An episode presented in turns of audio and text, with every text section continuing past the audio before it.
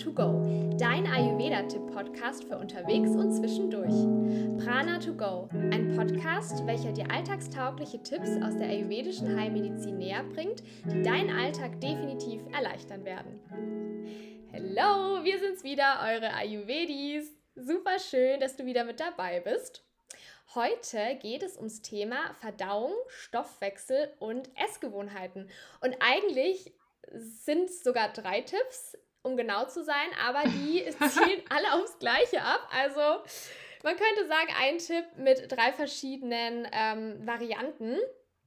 Und die kann man auch direkt heute umsetzen. Also die könnt ihr tatsächlich bei eurer nächsten Mahlzeit sofort umsetzen, wenn ihr wollt. Und ja, liebe Marilena, freust du dich schon auf die heutigen Tipps?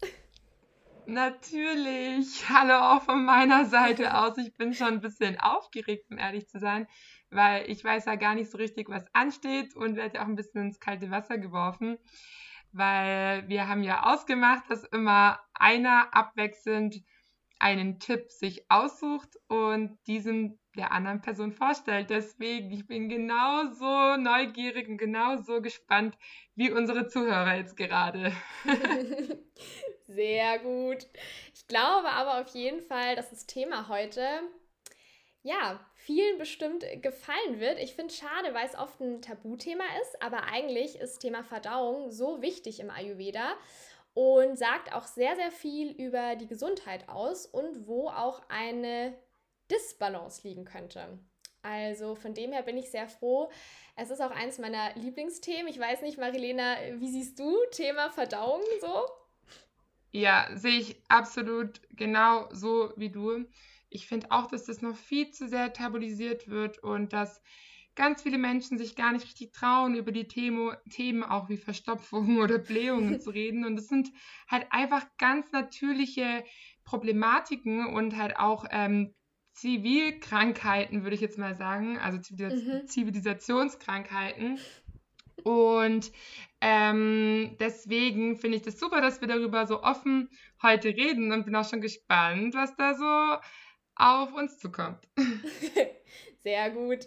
Ja, ich muss sagen, ich finde gerade das ja, Thema Darmgesundheit so oft unter den Tisch gekehrt wird.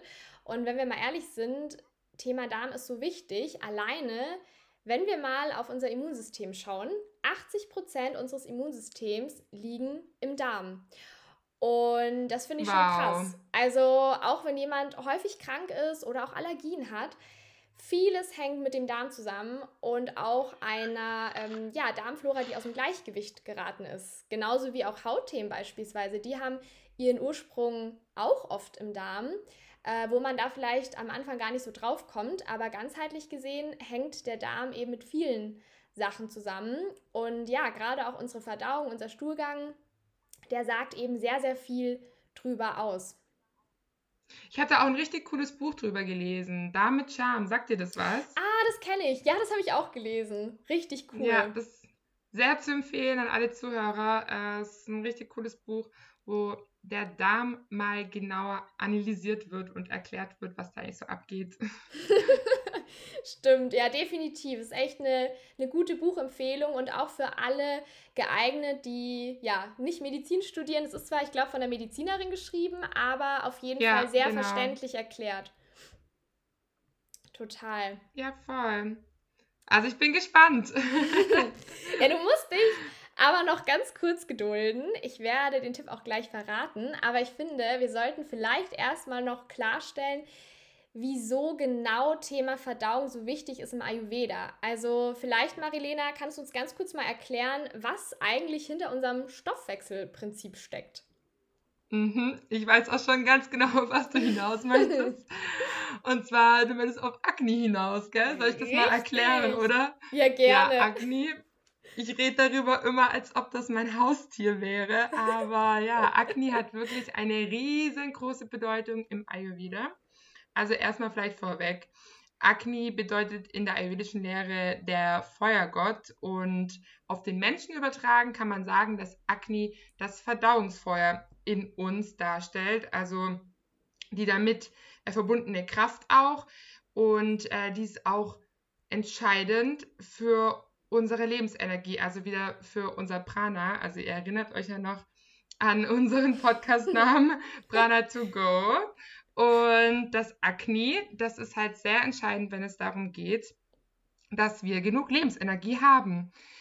Und das Akne besteht genau genommen aus ganz vielen einzelnen Verdauungsfeuern und gemeinsam oder zusammen steuern sie alle, ähm, also die einzelnen Akne steuern unsere Verdauung und äh, stellen unseren Stoffwechsel dar. Und ein ausgeglichenes und gesundes Akne bedeutet auch gleichzeitig, dass ähm, man sich stark fühlt, dass man zufrieden sich fühlt, ein gutes Wohlbefinden hat und ein schwaches Akne bedeutet die Entstehung von Ama.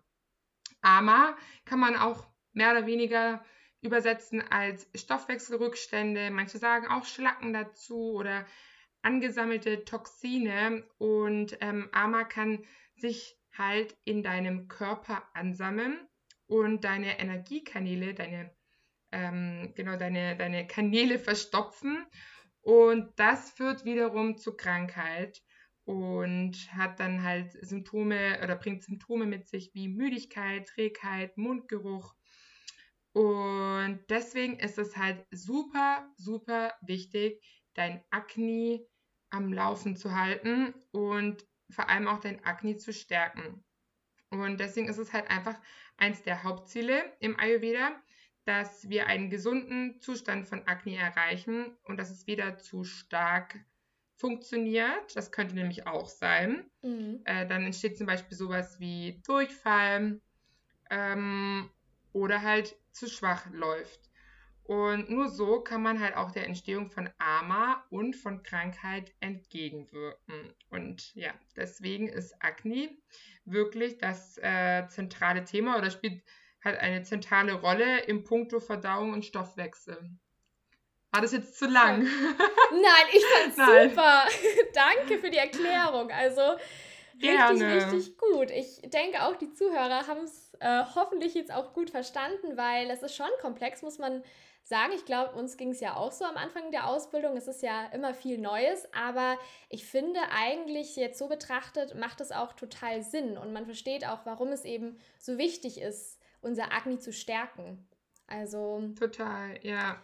Sehr, sehr also cool. wirklich, das muss man sich echt ähm, vor Augen halten, dass das einfach der Auslöser für die Entstehung der meisten Krankheiten ist. Und deswegen darf man einfach die Verdauung nicht unterschätzen. Voll. Und dazu fällt mir auch gerade ein, es ist eben auch so wichtig, dass man auch wirklich bei der Ernährung individuell schaut und dass man da eben auf die Person drauf eingeht, weil jeder Mensch hat ein anderes Agni. Also manche haben sehr starkes Agni, andere haben schwaches Agni oder auch ein langsames Agni. Und dass man dann eben nicht sagt, okay, komm, du isst jetzt Salat, weil Salat ist gesund, ähm, sondern man muss es wirklich immer ans Agni anpassen, dass man es auch wirklich gut verdauen kann. Und natürlich, wenn man sein Agni stärkt, kann man die Sachen auch besser verdauen oder auch besser vertragen. Ja, total. Das bin ich jetzt auch so gespannt, was du für Tipps für uns hast.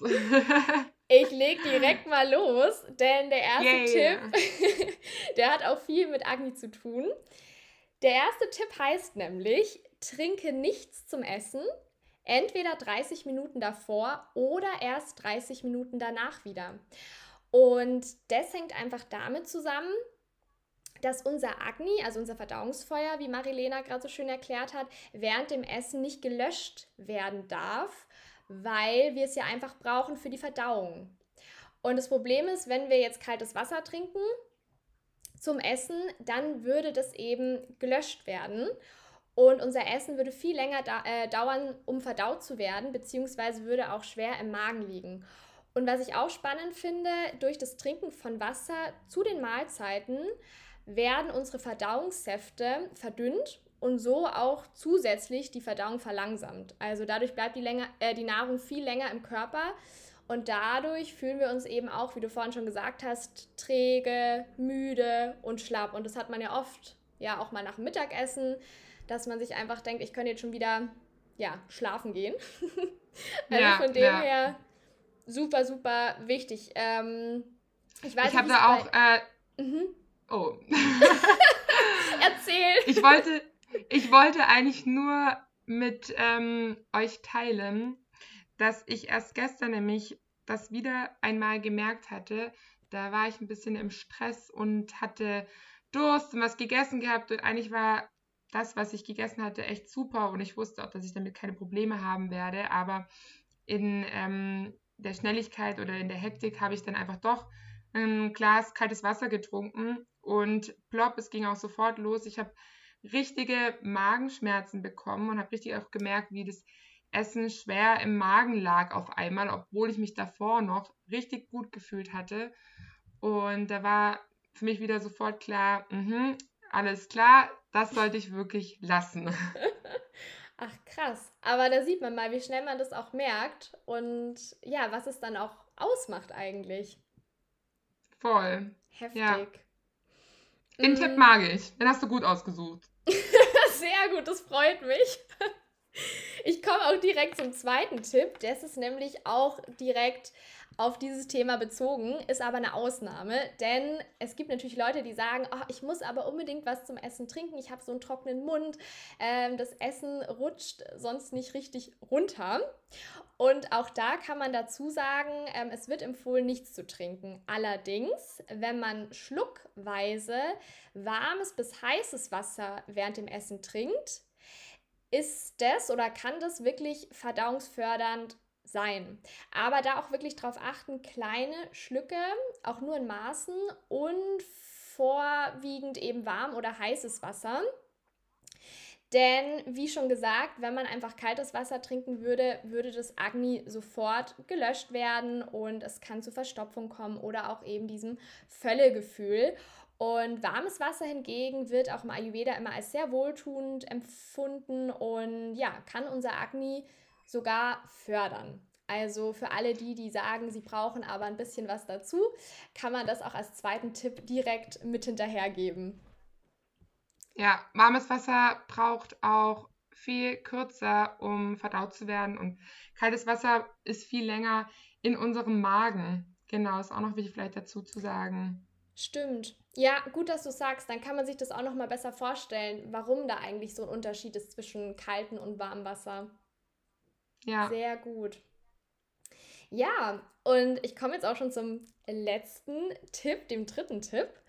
Der ist auch sehr, sehr wichtig und ähm, der geht so: Fülle deinen Magen nur zu zwei Drittel, damit deine Verdauung gut arbeiten kann. Also ich glaube, wir kennen es alle. Ich glaube, Marilena, wir essen auch beide sehr, sehr gerne. Und ähm, ja. und oft denkt man sich, ach ja, ich bin zwar eigentlich satt, aber ein bisschen was geht schon noch. Es schmeckt ja auch so lecker.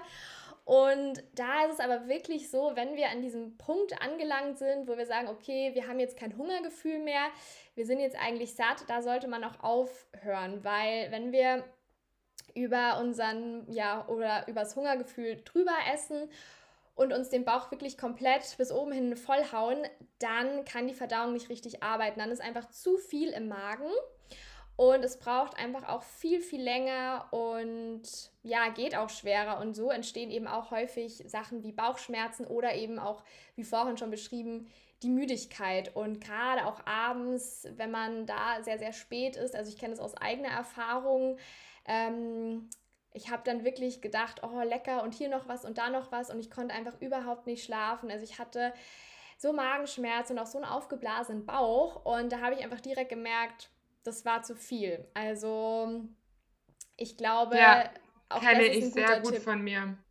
Ja, hattest ich bin auch Königin, Königin im äh, Bauch vollschlagen und die Grenzen nicht ähm, erkennen zu können.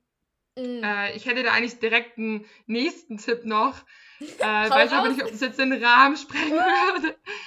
Also mir hilft das extrem, seitdem ich langsamer kaue und ähm, auch öfter kaue, mm. weil das Sättigungsgefühl einfach früher eintritt und dadurch erst gar nicht diese Überfressung zustande kommt.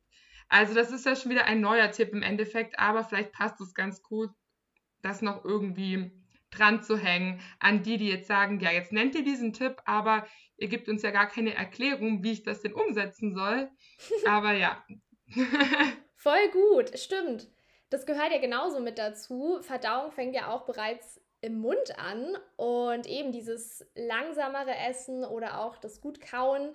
Ähm, das ist ja wirklich auch total verdauungsfördernd und ja, finde ich auch. Also dann haben wir heute sogar vier Tipps für euch. Wow, ganz spontan noch einen hinzugefügt. Yay. Aber echt, ich würde sie auch nochmal vielleicht zusammenfassen, damit jetzt niemand durcheinander kommt und ähm, ja, dass ihr die nochmal sacken lassen könnt. Also erstens, trinke nichts zum Essen, entweder 30 Minuten davor oder 30 Minuten danach. Zweitens, wenn du was trinkst, dann nur warmes Wasser und in kleinen Schlücken. Drittens, fülle deinen Magen nur zu zwei Drittel. Und viertens, unser neuer Tipp, kaue oft und esse langsam. Also yeah, damit. ich super. ich glaube auch, letztendlich, ihr könnt es direkt umsetzen, wenn ihr wollt. Also schaut auch gerne ganz intuitiv, was sich verändert, auch ja, ob es euch gut tut. Und wir hoffen auf jeden Fall, dass wir euch damit einen Mehrwert bieten konnten und auch eine kleine Prise Prana mal wieder mit auf den Weg geben konnten. Deshalb, ja, ich würde sagen, Marilena, oder? Wir sind schon wieder am, am Ende angelangt. Wir sind schon wieder Folge. am Ende. Wahnsinn, wie schnell ja, es immer geht. Nächste Woche geht es direkt weiter mit einem neuen Tipp. Absolut. Also seid auch da gespannt, denn es dreht sich alles um die richtige Liegeposition und auch die gesundheitlichen Vorteile daraus. Und dieses Mal mit mir. Ja, genau. Diesmal kenne ich den genauen Tipp noch nicht und bin schon super gespannt. Also lasst es euch auf jeden Fall nicht entgehen. Und ja, wir hoffen, euch hat die kleine Prise Prana gefallen und freuen uns sehr, wenn ihr nächstes Mal auch wieder an Bord seid bei Prana to go. Yay, ciao. Ciao, ciao.